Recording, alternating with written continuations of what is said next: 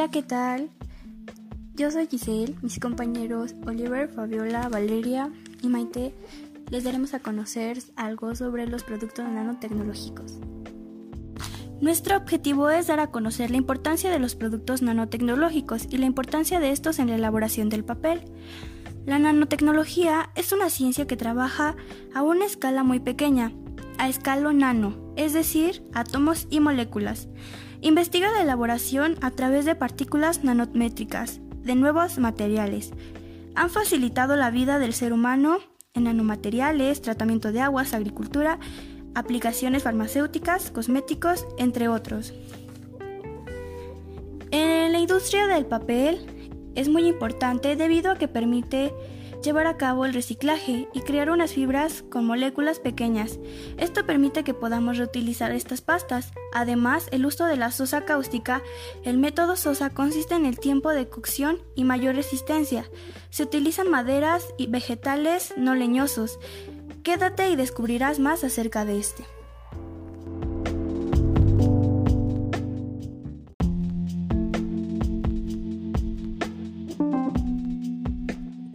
¿Cómo se produce?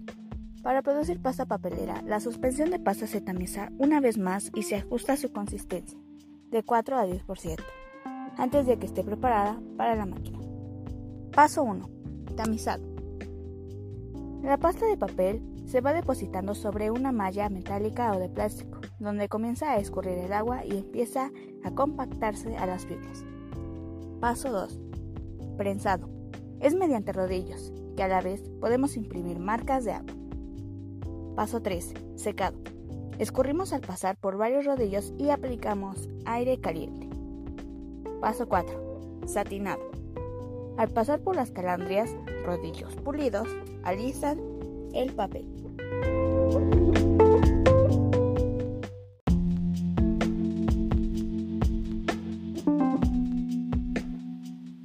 La sosa cáustica es un importante producto químico para la industria de la pasta y el papel. Sus usos principales en la producción de la pasta y papel incluyen la cocción y elaboración de pasta craft, la extracción de lignina durante las secuencias de blanqueado de la pasta y la fabricación de hipoclórico de sodio sobre el terreno. En muchos procesos de fabricación de papel, la madera se trata con una solución que contiene sulfuro de sodio e hidróxido de sodio. Esto ayuda a disolver la mayor parte del material no deseado en la madera y permite obtener la celulosa relativamente pura, que forma la base del papel.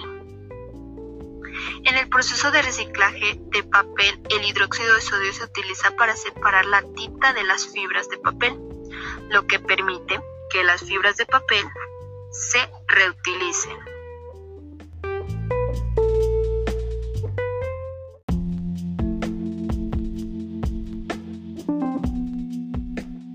Aunque sabemos que la materia prima del papel es la pulpa de celulosa, que es un material hecho a base de fibras de madera, la sosa cáustica también juega un papel de gran importancia en la elaboración del papel, ya que ésta se utiliza para la secuencia de extracción, que consiste en la eliminación de impurezas del papel, ya que gracias a sus propiedades de la sosa cáustica le es fácil eliminarlas.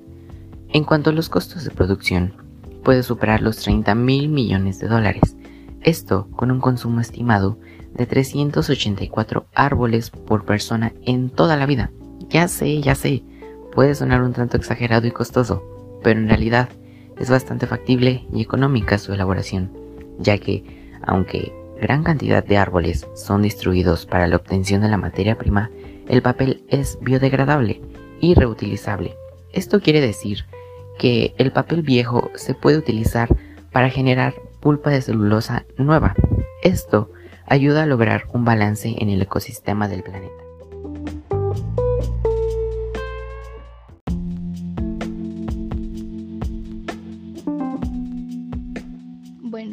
Para poder concluir nuestro proyecto, la utilidad de la fabricación y blanqueado de la pasta de papel, debido a que no altera las fibras de esta pasta, el procedimiento general para el blanqueado de la pasta incluye una secuencia de blanqueado, durante la cual las impurezas y las materias de color presentes en la pasta se oxidan o se convierten en formatos solubles, en alcalis, y una secuencia de extracción durante la cual se eliminan las impurezas.